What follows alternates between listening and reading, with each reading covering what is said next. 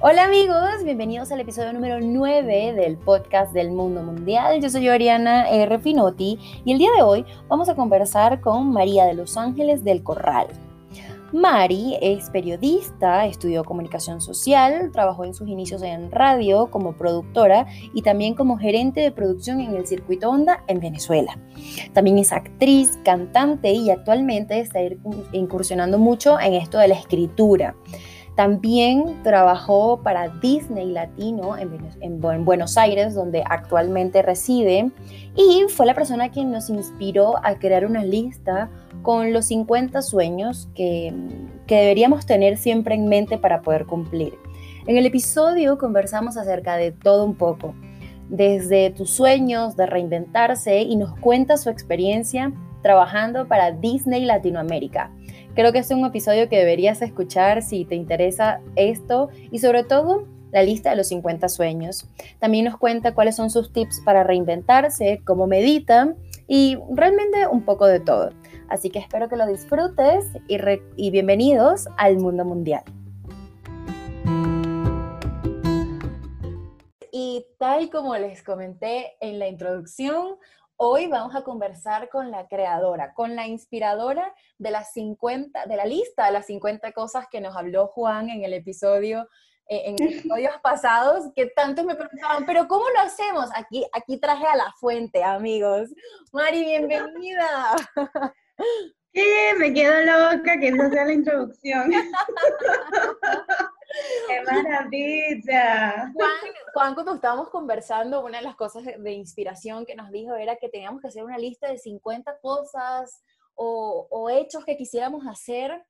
Y, la gente me preguntaba, o sea, me preguntaron, bueno, no la gente, no o sea, el millón de followers, no, pero me preguntaron como dos personas así, como, pero ¿cómo lo hacemos? O sea, como un vision, como un vision board o, o como, como un mapa de los sueños. Yo le decía, mira, vamos a resolver esto por la raíz y vamos a invitar a la persona que inspiró todo esto. Me da mucha risa, como, está buenísimo, está buenísimo. Bueno, mira, la verdad es que no es, no es la gente lo hace eh, como quiera, la verdad. Escribí 50 sueños. Sueños, lo que le explicaba Juan era para que tú sabes que puedes hacer. En realidad la consigna es esta. Escribir 50 sueños en los que el dinero no sea un impedimento. Entonces, partiendo de allí, uno empieza a dejar libre a la imaginación y también a recordar esas cosas, esas cosas que cuando uno era chico, viste, eh, pensaba, soñaba y que ahora con el vicio de la adultez probablemente no podamos hacerlo. Entonces, eh, porque dices, bueno, pero ¿cuánto tendría yo que reunir para poder hacer esto? No, no, no, no. Vamos a ser libres, vamos a no sentirnos atados por ningún sistema económico ni nada al respecto. Y soñemos, entonces yo le explicaba a Juan que era, bueno, por ejemplo, yo en uno de los que yo escribí, a mí me gustaría viajar en submarino. Y yo sé que es algo, sé que es algo factible, sé que es algo que se puede lograr, pero no es algo que yo tenga un alcance inmediato para, ¿me entiendes? Entonces, este, es eso. Escribí también cosas como, eh, no sé, me gustaría, me gustaría hablar cinco idiomas y me gustaría hablarlo fluido. Es algo que puedo hacer, pero necesitaría como tiempo para disponer de eso. O sea, si yo me pongo a, a, racionalizar, racionalizarlo, racionalizarlo, perdón. si yo me pongo a racionalizarlo, empiezo a colocar trabas, ¿viste? Empiezo a colocar como, exacto, muchos peros, muchas justificaciones y la idea no es esa, la idea es que uno primero se encuentre y se reencuentre con quien uno es, con quien uno quiere, y luego, pues, darse en la libertad de decir, ¿por qué no puedo soñar esto? Si como todos conocemos soñar, no. segundo, ¿quién me dice que no? ¿Quién me dice que yo no puedo tener una casa en la luna, por ejemplo? ¿Quién me dice que yo no puedo comprar una parcela en la luna? Claro, claro. Y está lindo, porque a raíz de eso, pues nacen un montón de cosas más. Claro, Mari, hermoso. Y bueno, a, los chicos, eh, mientras en la introducción les contaba, que prácticamente tú has hecho de todo, o sea, eres periodista porque estudiaste comunicadora social, productora, trabajaste en circuito onda, eres actriz, cantante, o sea, has tenido tantas cosas y, y ahorita estás como súper ligada a esto también de la motivación, ¿no? Mira, la verdad es que te digo algo. Mm, sí, he hecho un montón de cosas. En parte está bueno y en parte probablemente tengo una raíz un poquito triste. no, no, no, no, no puede ser. Sí, porque, o sea, estudié la carrera, la verdad es que yo siempre quise estudiar artes escénicas, no pude, porque me gradué a los 16 años y la carrera estaba en Caracas y mi papá tenía mucho miedo de que yo me fuera a vivir a Capital, porque apenas tenía 16 años. Claro, todavía no eres mayor de este, edad. Claro, yo no era mayor de edad todavía. Entonces, eh, tuve que buscarme una carrera en la ciudad eh, y entonces estaba comunicación social. Digamos que yo estudié comunicación social y me abrió puertas a nuevos mundos de cosas que a mí me gustan, pero no era como lo que yo más quería. Bueno, después de estudiar comunicación social, estudié teatro, eh, luego que estudié teatro me vine para acá, bueno, estuve trabajando en la radio, hice un montón de cosas, pero ¿qué pasa? La raíz de todo era que yo necesitaba encontrar lo que realmente amaba. Y yo no lo encontraba, y por eso tocaba tantas puertas. Al tocar esas puertas me di cuenta que otras puertas se abrían, que también me gustaban, que estaban buenísimas, pero seguía teniendo ese huequito dentro. Entonces, ahora, al venirme a Argentina, la verdad es que yo tengo una base en mi casa, digamos que es un hogar religioso, entre comillas, decirlo, mis papás son pastores. Yo nunca, digamos, seguí la línea tan estricta como ellos la siguieron. Y al venirme para acá, para Argentina, me di cuenta que yo lo menos que necesitaba era una religión, yo necesitaba algo que realmente llenara mi vida, la encauzara, y honestamente me encontré con Dios. Y, lo que yo le puedo decir a las personas es, mira, yo, yo, no, yo no vivo una religión porque yo no voy a seguir algo, ni sigo nada que la gente me diga que tenga que seguir, yo lo experimento por vivencia propia. Entonces, como por ejemplo, eh, ¿por qué crees en Dios? Bueno, porque cuando yo tuve demasiada necesidad económica, yo no le dije a nadie y llegaba gente y me decía, mira, no sé, eh, me, estaba pensando en ti y, pensé en regalarte esto. ¡Pah! Me llegaba plata, por ejemplo. Me llegaba la cantidad que yo necesitaba. Y yo decía, ¿cómo suceden estas cosas si yo no lo dije, si yo no lo comuniqué? Tiene que haber algo mayor. Y fui tras de eso. Y cuando fui tras de eso, me encontré con que, con que realmente el mundo primeramente es espiritual y luego material. Y cuando uno se da cuenta de eso, empiezas a encontrarle sentido a un montón de cosas y también empiezas a mirar la vida desde otro punto donde, donde ya te deja de interesar lo que ves y empieza a interesarte lo que no ves, que es lo que perdura y es lo eterno. Entonces, desde allí me paro ahora. Y la verdad es que ahorita no tengo nada que hacer con el teatro, no tengo nada que ver con el periodismo, no tengo nada que ver con eso. Y, y, y estoy feliz y estoy plena. Digamos que el primer paso que yo tomé, porque también eh, fue como, llegó un punto en mi vida donde dije, brother, yo no, yo no trabajo, yo no soy una tipa para trabajar en oficina, lo detesto. Pero como yo veía que todo el mundo trabajaba en oficina y así se conseguía el éxito, entre comillas, claro. yo entonces estaba siguiendo un patrón aprendido. Cuando me atreví a ser yo misma y a hacerme cargo de lo que me gustaba, dije, yo no, yo no sirvo para trabajar en oficina y tengo que aceptarme tal cual soy yo tengo que aceptarme y amarme tal cual soy, renuncio y voy a ser freelance y voy a escribir porque yo amo escribir y voy a empezar a buscar cosas así. Y yo te digo algo, Ori, yo dejé de trabajar y evidentemente las oportunidades laborales no llegaron enseguida, pero yo dije, si yo doy, yo recibo. Eso es una ley de vida. Sí. Empecé, a, empecé a ir con un grupo de chicos, empecé a asistir a, a un hospital a visitar a los enfermos y a visitar a los viejitos, ¿viste? Esa gente que no tiene nadie que los visite. Ajá. Empecé a asistir con ellos y fueron, digamos, o sea, duraba, no sé, dos meses, tres meses, no íbamos todos los días, íbamos una vez a la semana. Así que en contadas oportunidades, digo, fui, o sea, tipo, ponele, si son tres meses y es una vez por semana, cuatro, ocho, no sé, más de diez veces. Ok, claro, sí. Y y, aunque yo me encontraba con una realidad muy fuerte en ese lugar, yo salía y yo sabía que había hecho algo bien para alguien más. Y a partir de ese momento fue que yo dije, la vida, la vida nos pasa volando y no nos estamos dando cuenta de lo que realmente importa. Oye, y el mejor ejemplo es, es, la situación que estamos viviendo a nivel mundial ahorita, ¿no? O sea, de que a todos nos cambió la vida como de, literal de un día para otro, y bueno, algunos solo por el hecho de estar encerrados y otros que perdieron la vida por, por contraer algo que ni siquiera pueden ver, ¿no? O sea, pero instantáneamente, algo que no estabas preparado para eso. Totalmente. O querido también.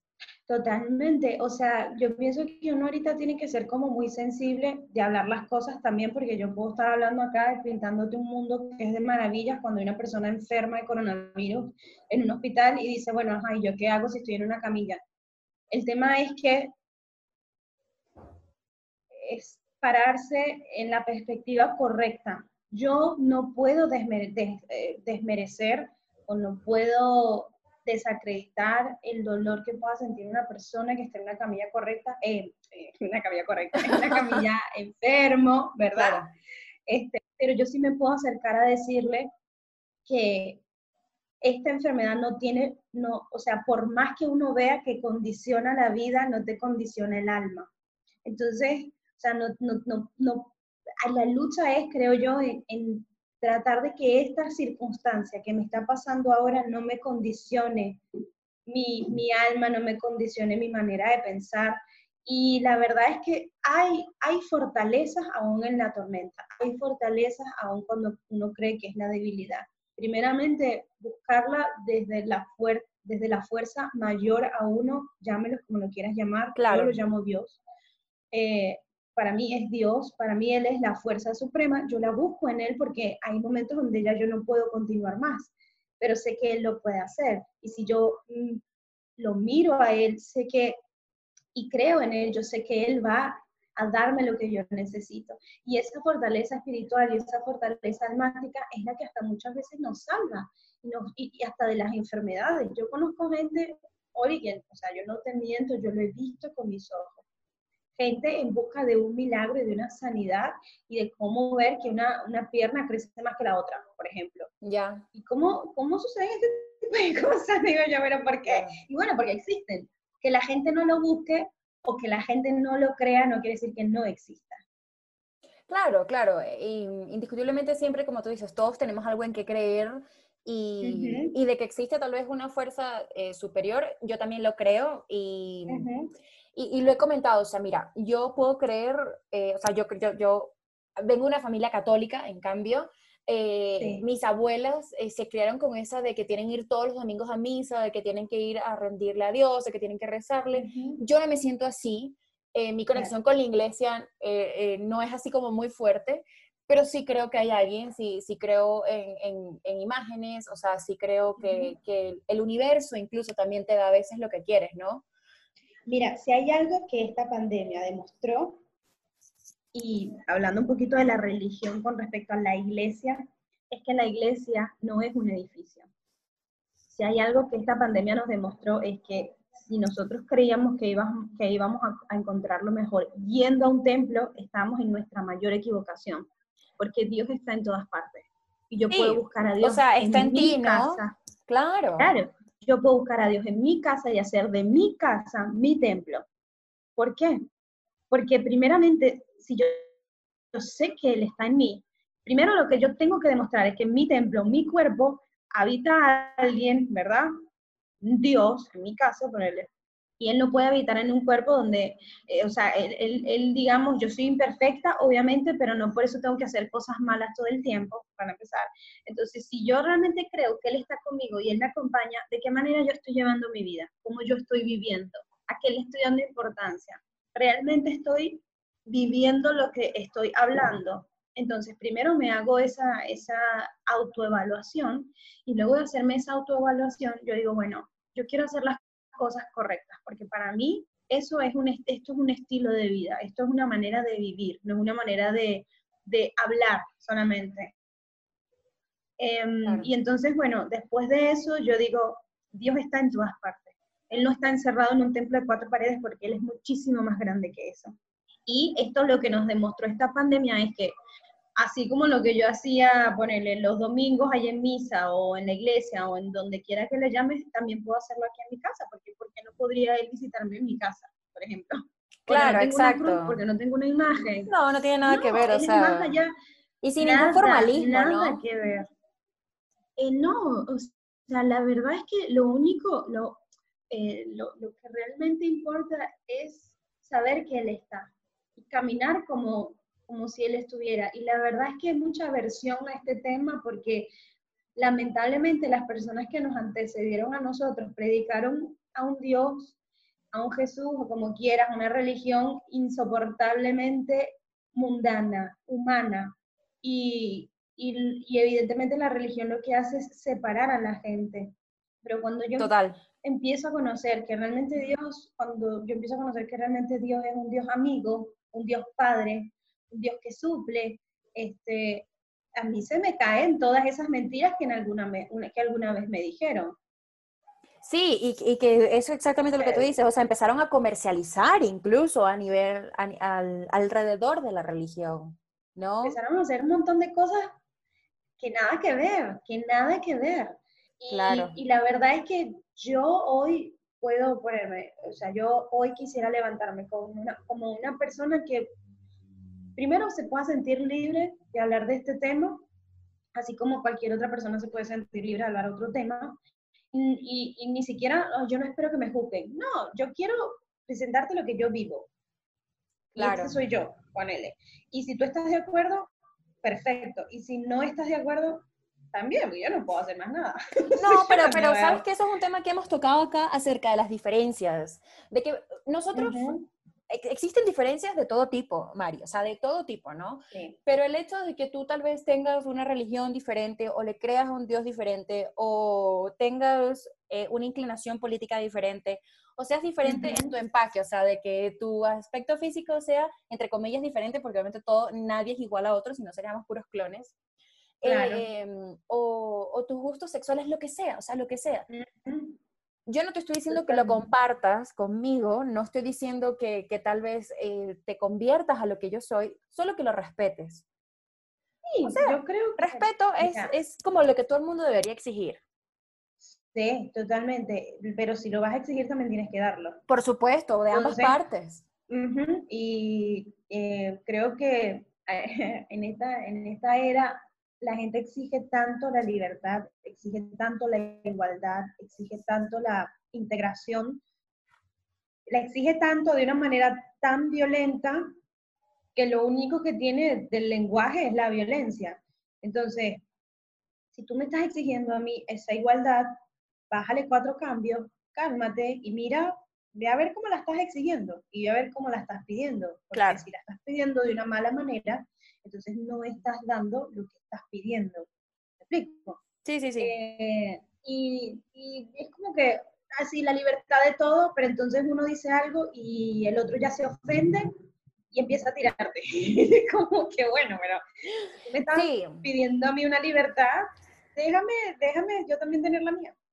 Claro, lo que pasa es que, bueno, ahorita en el contexto mundial, eh, yo creo que es como consecuencia del mismo encierro, la gente está como muy susceptible, ¿no? O sea, no... Totalmente. Eh, pero, pero yo creo que hasta en cosas chiquitas, o sea, de reclamos chiquitos entre personas individuales, sin hablar de política, la gente está demasiado susceptible y cualquier cosa como que ah, te lanzan al cuello. Y es por esto mismo de que nos está cambiando como la vida, ¿no? O sea, de que, mira, toca reinventarte, toca ver realmente lo que estabas haciendo, si está funcionando, si claro. como sociedad y como todo, ¿no? Pero volvemos al principio. Si te está afectando, o sea, si, si, tú si lo que estás es reaccionando, ya va, porque ahí no sé si se escucha. Eh, si lo que estás es reaccionando a esto que está pasando de esa manera, entonces, ¿sobre qué estás parado? Sí, que, tú realmente lo que estás es con esa actitud eh, hostil, por así decirlo, ¿sobre qué estás parado para tener esa actitud hostil? O sea, ¿qué justifica tu actitud hostil? ¿Es realmente justificable tu actitud hostil? Me pregunto. Entonces, ¿qué, qué, qué, qué estoy teniendo yo por valores? ¿Qué estoy teniendo yo por, por principios? ¿Qué estoy teniendo yo por lo que realmente importa para estar reaccionando así? Porque si los valores es el amor, el respeto, la fraternidad, no tendrías por qué reaccionar así. Entonces, chama, yo creo que es cuestión de primero sincerizarse uno mismo y decir, ¿quién soy yo? ¿Por qué cosas estoy compuesto? ¿Cuáles son mis valores? ¿Cuáles son claro. mis principios? en qué realmente yo, o sea, quién soy, de dónde vengo y a dónde voy. Y son preguntas que la gente huye, que no le gusta, porque es introspectivo y nos encontramos con miserias que no hemos arreglado nunca, entonces es más fácil evadirlo que atravesarlo. Sí, y, eso es un trabajo personal que no estamos acostumbrados porque está esta frase que no tengo tiempo, o sea, de que uno siempre está ocupado, de que tengo que trabajar, de que tengo que ir para acá, de que tengo que ir para allá, y como que nunca te tomas el tiempo de conocerte a ti mismo, y a mucha gente le ha resonado eso en esta cuarentena, ¿no? Para bien y para mal, de que realmente dices, mira, o sea, yo no sé la persona que soy hoy en día, o, o realmente si esto me está gustando, porque estoy pasando demasiado tiempo conmigo mismo a solas, o sea, sin nada que hacer. Sí, te digo, una vez me pasó que yo vivo con, con una compañera de departamento, pero ella es de Junín, es de la provincia. Y estaba en, justo le agarró la cuarentena en casa de su familia y yo me quedé sola por un tiempo, por dos meses más o menos. me llegó un punto donde yo me di cuenta que, ¿qué me pasa? Estaba como triste. ¿Qué me pasa? Hasta que me di cuenta que había llegado inconscientemente algo en mí por una película, yo de verdad no me acuerdo qué fue lo que pasó, me detonó y dije, what, brother, estoy súper débil en esta área. Pero obviamente el silencio fue lo que me llevó a eso. Si uno no toma tiempo para estar en silencio o para estar con uno mismo, no te vas a poder dar cuenta. O sea, en medio del ruido no puedes encontrar respuesta. En medio del ruido no puedes encontrar paz. En medio del ruido no puedes encontrar equilibrio. O sea, es como el ruido es necesario, pero el silencio también es necesario. Evidentemente yo no voy a, no quiero vivir sola para el resto de mi vida, no quiero vivir en silencio para el resto de mi vida y por eso es importante el ruido también, pero mucha gente que le tiene miedo al silencio, entonces se encuentra con el silencio, se encuentra con áreas de ella misma y, no sabe qué hacer, porque nunca en su vida estuvo con ella misma, o sea, con sí misma. Claro. Y, obviamente esta pandemia no, o sea, lo, yo creo que lo que no tiene que, que estar consciente es que esta pandemia primero nos está cambiando desde adentro hacia afuera. Totalmente. hay que, prestar, hay que prestarle atención a eso. De, entreguémonos al cambio. O sea, hay que entregarse al cambio. El cambio comienza obviamente en uno, en mis hábitos, qué estoy haciendo yo cuando me levanto, en qué estoy, en qué estoy invirtiendo mis horas, realmente esto me está construyendo. y la verdad es que todo es necesario, las cosas que nos construyen, pero también las cosas que, que uno tiene y toma para desahogarse como catarsis, lo que sea. Por ejemplo, si yo sé que tuve un día súper pesado en el trabajo o en lo que sea, llega un momento donde, o sea, justo ahora le decía a mi compañera de departamento, yo lo que quiero es tirarme en la cama, abrir Netflix y comer porquerías. ¿Está bien eso por un rato? Claro que está perfecto por un rato. Claro. Yo no voy a hacer eso 24/7, pero obviamente que lo necesitamos. Al igual que también necesitamos nuestros momentos de construcción. Tiene que haber un equilibrio en todo eso porque somos seres humanos, tenemos que disfrutar las cosas, eh, las cosas, digamos, eh, las de adentro como las de afuera. Sí, y, practicar esto de tener un momento contigo, ¿no? O sea, de, saber qué es lo que te gusta, reflexionar y encontrar como ese lugar eh, feliz para después como exteriorizarlo y, y, llevarlo un poco a lo que, a eso de, nuestro propósito de vida, ¿no? Claro, es, por ejemplo, ¿qué descubrí? ¿Qué descubrí? No, porque yo no es que soy la autora de eso, pero aprendí que la meditación es maravillosa. ¿Qué pasa? Yo no practico meditación oriental ni meditación de ese tipo porque no, porque no lo hago. Hay gente que sí lo hará. ¿Cuál es mi meditación? El pasar tiempo conmigo misma. Okay. leer una frase, el leer una frase, en mi caso de la Biblia, agarro una frase, una frase y empiezo a pensar en esa frase. Y mira, yo no te puedo, o sea, yo no te miento cuando te digo que puedo pasar una hora, dos horas, tres horas pensando en esa frase. Y eso es un tipo de meditación, o sea, concentrarte en eso solo y ver de qué manera puedes aprender de eso que leíste. Otra cosa que me pasó durante la cuarentena, llegó un momento donde apagué todas las luces de la casa, prendí unas lucecitas que tengo, ¿viste? esas que son como de Navidad, Ok, sí. sí. Sí, Tengo una en el, en el balcón, las prendí y me acosté en el piso. Puse Coldplay. En silencio. Y yo solo escuchaba a este Chris Martin cantar. Y ahí me fui y me fui y yo lo que escuchaba eran las letras y escuchaba las letras y escuchaba las letras, altas letras tiene esa banda. Y para mí eso también es un estilo de meditación. ¿Por qué? Porque me estoy concentrando en cosas en las que jamás me concentré, que me están llevando a un estado de pasividad en mi cuerpo y en mi mente, y que en esa tranquilidad es que voy a empezar a descubrir cosas. Eso es meditación para mí. Este, claro, cada quien consigue como su forma, ¿no? Y hay que ser intencional en eso. Tienes que ser intencional en conseguir esa forma, en decir, ¿sabes qué? Hoy no importa más nada, yo me encierro en mi cuarto y voy a hacer esto. O voy a encerrarme a leer un libro, o voy a encerrarme a meditar, o voy a encerrarme a estar en silencio, o voy, digo, ser en, en tener tiempo de calidad con uno mismo. Y la verdad es que yo te digo algo, o sea, yo puedo estarte diciendo a ti este montón de cosas y hablando como, como una lora, pero yo no, yo, yo no te las contaría si en serio yo no lo viviera. O sea, porque no tiene ningún tipo de, de validez, ¿me entiendes? Claro, pero María, entiendo que hay... Sí, dime. Eh, o sea, de que te tomó llegar en este, eh, a este punto, ¿no? O sea, de, de encontrarte como con esa conexión espiritual eh, y de fortaleza emocional, ¿no? Pero, sí.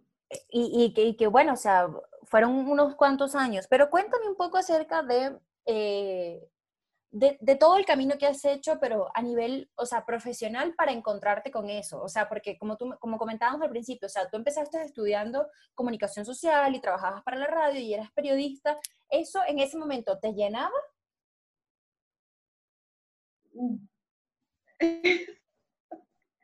Yo creía, pero me di cuenta más adelante que no. O, sea, en ese momento sí.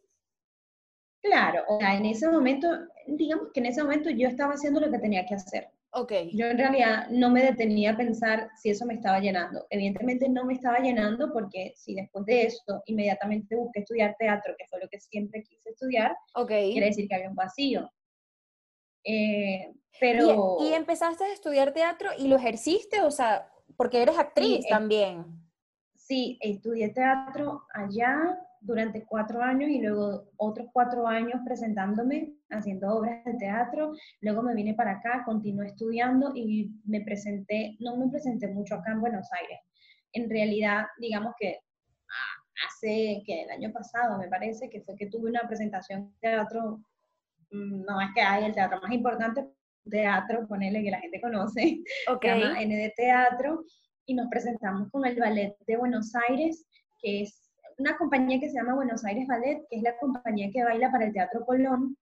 El Teatro Colón acá es como decir en Venezuela. Claro, sí, ¿no? Y el Teatro Colón es bastante conocido en, Buenos Aires. Claro, entonces, claro, entonces nos presentamos con ellos y fue, una hermosura, una hermosura la obra, este, porque eran dos actos y nosotros abríamos el segundo acto con un número de danza teatro. Entonces está, estábamos declamando poemas de García Lorca con danza contemporánea. Wow. Entonces, sí, fue re lindo, fue re lindo, una experiencia muy linda.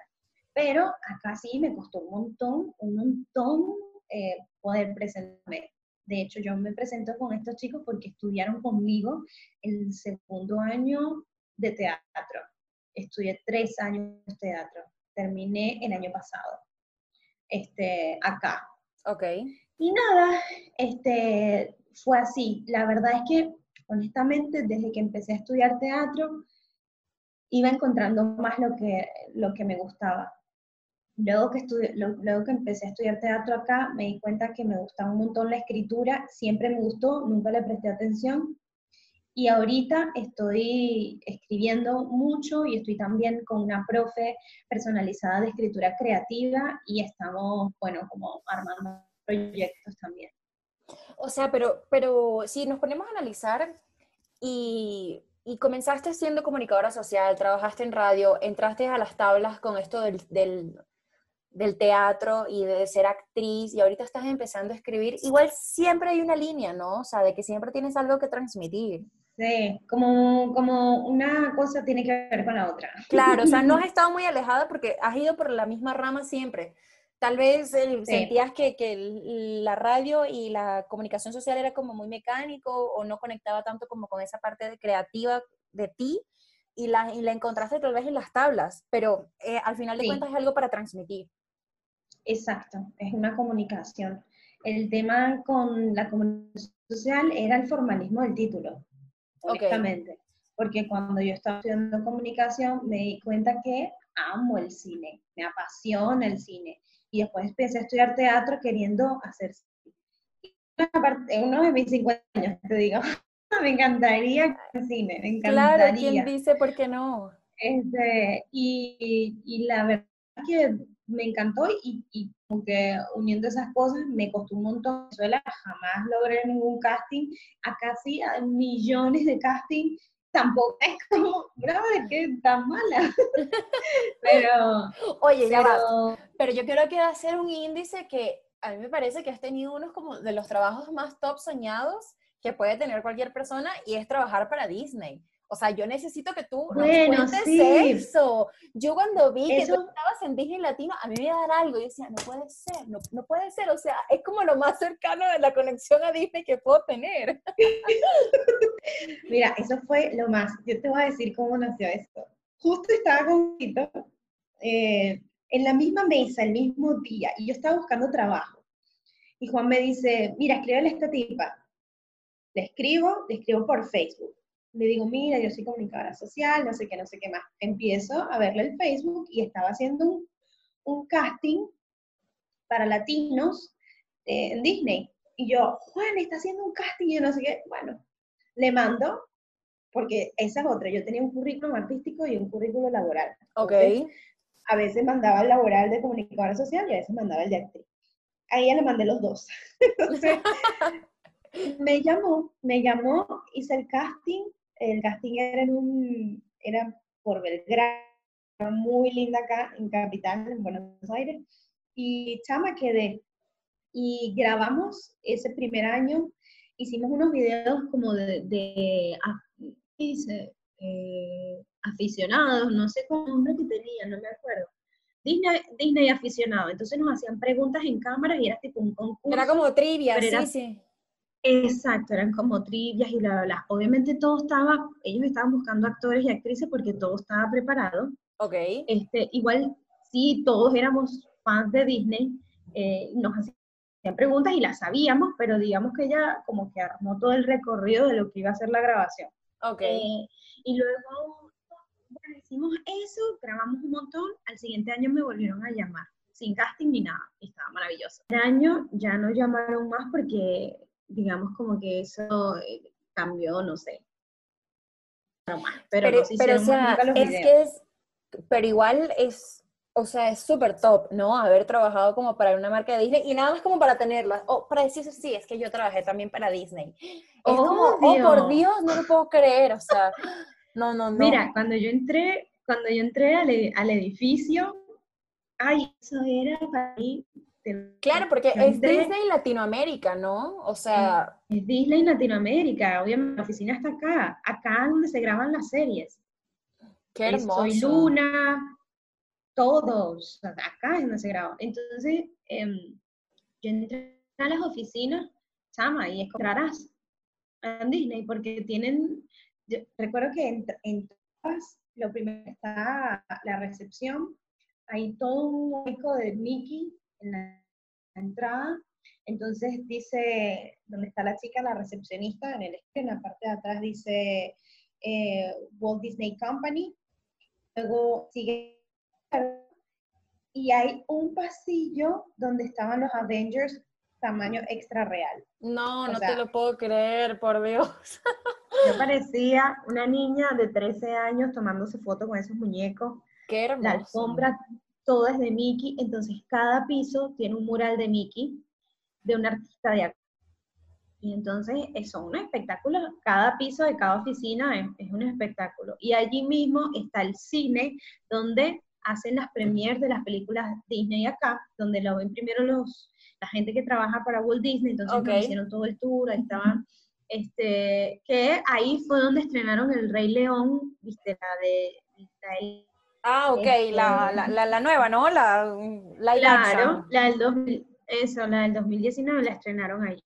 Y ahí también está Radio Disney, y entonces como conocimos los estudios y eso. Pero, en estos dos años trabajabas de planta o ibas ocasionalmente?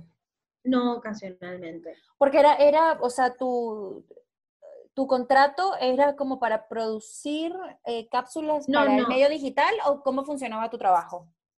No, yo estaba trabajando como actriz. O sea, a mí me contrataron con un caché como actriz. Y, y, y, acá cuando, cuando te pagan, te pagan como una jornada laboral de ocho horas. O sea, lo mismo que un trabajo normal, pero actuando. Te hacen una hoja de contratación, ponerle, eh, entonces ahí escribes tu nombre, bla, bla, bla, no sé qué, y ahí te explica cuánto es el cachet y por cuántas horas. Si hay horas extras, hay pago extra. Inclusive, si estás haciendo una serie, estás haciendo una película o lo que sea, hasta las, el cambio, o sea, la prueba de vestuario también te la pagan. Ah, ok. Te pagan la prueba, sí, te pagan la prueba de vestuario, te pagan la jornada laboral ese día. Si ese, ahí te explicaban en el contrato por cuánto tiempo iba a salir eso al aire y, y en qué plataformas o en qué medios se iba a transmitir. Por un año uno hacía el cobro del, digamos, el caché pero si, esa, si ese mismo programa llegaba, o, esa misma cápsula llegaba a transmitirse al siguiente año, al siguiente año también tenían que pagarme a mí. Mm, perfecto, súper. Sí, sí, Pero bueno, en realidad fueron por dos años. El primer año, una, digamos, unas cápsulas que salían cada cierto tiempo y el segundo año también lo mismo. Otras diferentes que salían cada cierto tiempo, creo que salían cada dos meses, algo así. ¿Y si te volvieran a llamar, dirías que sí?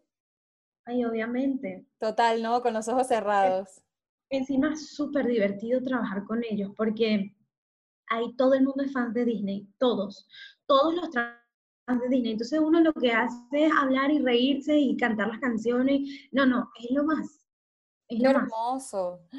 No, no, te lo, o sea, eso es lo que voy a colocar en mis 50 son, en, en mis 50 cosas, sueños. mis 50 sueños, sí. Porque yo siempre digo, sí, a mí me encantaría aunque sea hacer el personaje de Minnie, ¿sabes? Abajo un disfraz, pero no importa, yo sería como demasiado feliz, o sea, demasiado fan de Disney. Y por eso cuando te digo, cuando vi que estabas trabajando, incluso creo que te escribí que dije, no lo puedo creer, o sea, es lo máximo, es lo máximo, lo máximo. Y después de ahí, ¿en qué estás trabajando? Mira, ahora, ahora no estoy haciendo nada, no tiene nada que ver, imagínate que estoy con los, bitcoins. Ay, no te lo puedo creer. Sí, este, estoy administrando unas cuentas, pero te digo algo, es súper divertido, porque hay mucha atención y tienes que prestar, como, o sea, tienes que estar muy atento a los detalles, porque si te equivocas es plata, todo es plata. Ok. Eh, pero bueno, en realidad fue una oportunidad que se me presentó y está buenísima porque trabajo desde casa y tengo mucha comodidad con respecto a, a eso, pero como es algo nuevo para mí, me, me resta mucha energía corporal, y mucha energía mental, porque tengo que estar súper concentrada en eso. Y la verdad es que desde que decidí renunciar en el trabajo este que te comenté, era una agencia, era una agencia de, de comunicaciones. Okay. Dije, bueno, voy a empezar a hacer, voy a empezar a hacer mis cosas eh, y por eso necesito tiempo. Quiero, quiero tener tiempo, quiero mm, ser dueña de mi tiempo, era mi prioridad.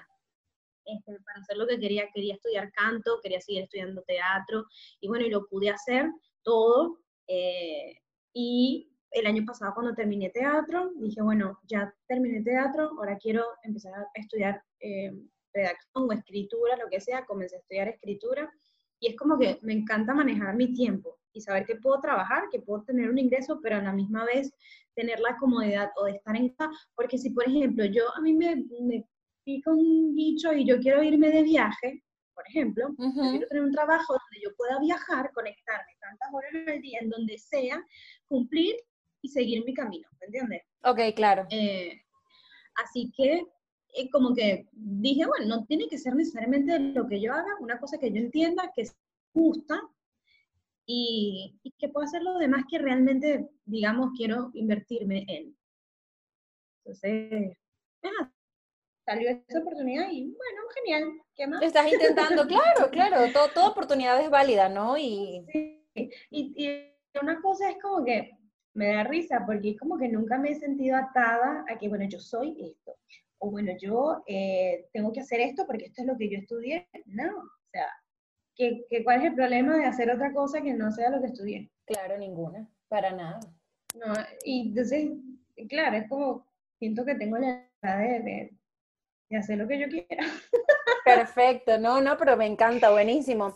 Oye, para terminar, Mari, ¿qué serían esos, esos consejos que les darías a, una persona que, que esté buscando reinventarse? Chama, yo creo que lo más importante es que uno tiene que conocerse uno mismo. Primero, conocerse, saber quién es uno y amarse. Y a raíz de eso, eh, aceptar las cosas que te gustan. Me costó un montón aceptar que odiaba la oficina. Okay. No, yo no me lo permitía a mí misma. Hasta que dije, ¿por qué? ¿Por, por, ¿por qué no me puedo aceptar a mí misma que no me gusten las oficinas? Si eso no es el todo de este mundo. Y después que, y después que yo acepté eso, se me abrió la mente y me sentí libre de, de poder elegir lo que yo quiero y lo que quería. Pero yo creo que todo parte de, de conocerse uno mismo y amarse uno mismo, de verdad. Qué bello, claro, hermoso. Cuéntanos dónde te pueden seguir. ¿Tienes redes sociales? ¿Tienes algún blog, algún lugar donde escribas, donde puedan saber cuáles van a ser tus próximos proyectos? Sí, tengo mi Instagram. O sea, tampoco la, la, la, influencer, nada que ver. Pero bueno, si quieren, arroba M, Por favor, saliste en Disney. ¿Cómo vas a decir que no eres influencer? ¿Aló? arroba mmchuy, porque me dicen Marichuy acá. Y tengo un blog que no le he dado cariño desde hace como dos meses, pero bueno, y hay cosas que he escrito, que es um, escritofrenia.art.blog. Ok, ok. Ahí podemos encontrar entonces las cosas que sueles escribir. Chévere, entonces bueno, ahí Mari igual nos va a dejar todas sus redes y su blog para que la puedan buscar y también busquen Oh My Disney Latino que, y la van a ver en acción actuando. Y, nada, gracias por aceptar, por darnos todos estos consejos, por reflexionar un montón y inspirar a más personas. A ti, gracias por invitarme. a veces me pongo nerviosa cuando tengo que hablar con la gente no, em, no. Esto es una conversación súper fluida. Esto es como una conversación. Esto no es una entrevista. Es para hablar acerca de lo que se ha dedicado a las personas y cómo se han reinventado, cómo se han encontrado consigo mismas, porque muchos estamos como en ese camino de buscar a qué dedicarnos, qué hacer, porque no es un camino fácil de encontrar. No, para nada. ¿Qué te digo? Una de las cosas que a mí me, gustó, me, gustó, me costó, chama, fue eso, fue aceptarme a mí misma. digo, claro. pero que te vas a estar molestando si eso es lo que a ti te gusta? Cálmate. Eso bien. Claro. Que tienes que ser así contigo misma. Claro. No, no, ya, perfecto. Ya tengo también tu blog y ya lo vamos a publicar cuando salga este episodio. Qué bella, muchas gracias. Chévere. A ti, gracias, gracias. Bueno, te mando un besito. Chao.